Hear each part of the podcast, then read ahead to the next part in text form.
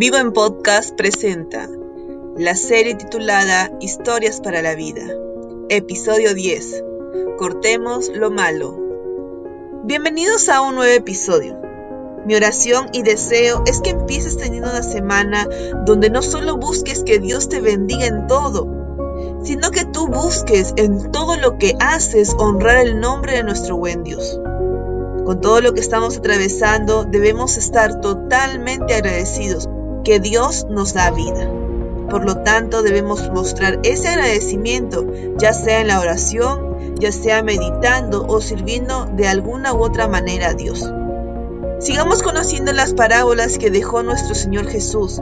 Y hoy conoceremos esta parábola llamada la higuera estéril, que está en Lucas 13, del 6 al 9. Dijo también esta parábola.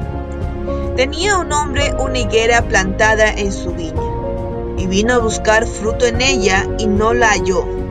Y dijo al viñador, He aquí, hace tres años que vengo a buscar fruto en esta higuera y no lo hallo. Córtala. ¿Para qué inutiliza también la tierra? Él entonces respondiendo le dijo, Señor, déjala todavía este año, hasta que yo cabe alrededor de ella y la abone, y si diera fruto, bien, y si no, la cortarás después.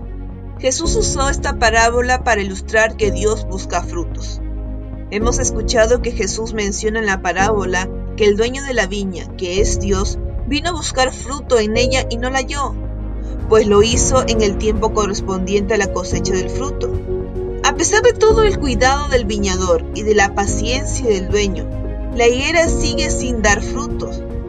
Y si no hay algún tipo de resultado en algo que se ha cuidado, se ha instruido y se tiene la oportunidad de salvar, entonces hay que tomar una decisión. Y la decisión es que el dueño de la viña quiere cortar la higuera.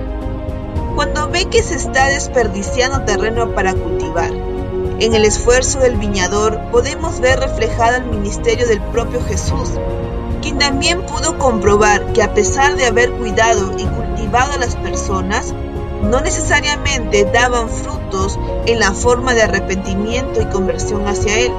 Es por ello que el fruto de nuestra vida muestra el tipo de persona que realmente somos. Un manzano producirá manzanas, no sandías.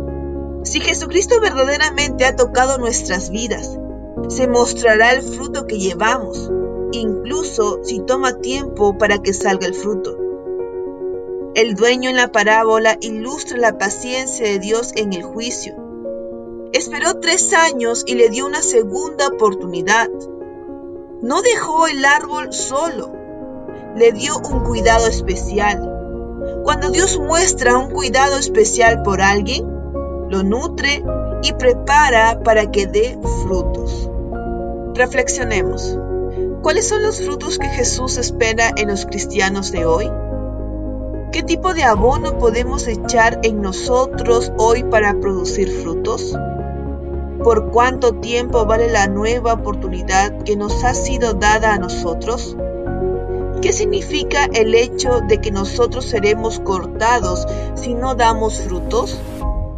Todas estas preguntas son para que tú mismo te las puedas responder en una autorreflexión. Por otro lado, te dejaré una última pregunta con su respuesta, la cual debes atesorarlo en tu corazón para ver si realmente está reflejando alguno de ellos. Y la pregunta es, ¿qué frutos está buscando Dios en ti? Ciertamente tienes que comenzar con el fruto del Espíritu, mencionado en Gálatas 5, 22 y 23. Mas el fruto del Espíritu es amor, gozo, paz, paciencia, benignidad, bondad, fe, mansedumbre, templanza. Debemos empezar mostrando estos frutos en nuestra vida, para que no seamos cortados de raíz. Gracias a Dios por este episodio y gracias a ustedes por darse un tiempo y escucharnos. Si ha sido de bendición para tu vida, lo puede ser también para otros. Te animamos a compartirlo con tus amigos y familiares. Gracias por ayudarnos a compartir la vida nueva que Dios ofrece en Cristo Jesús. Te animamos a que puedas escuchar nuestro próximo episodio. Vivan Podcast presentó Cortemos lo malo, episodio 10.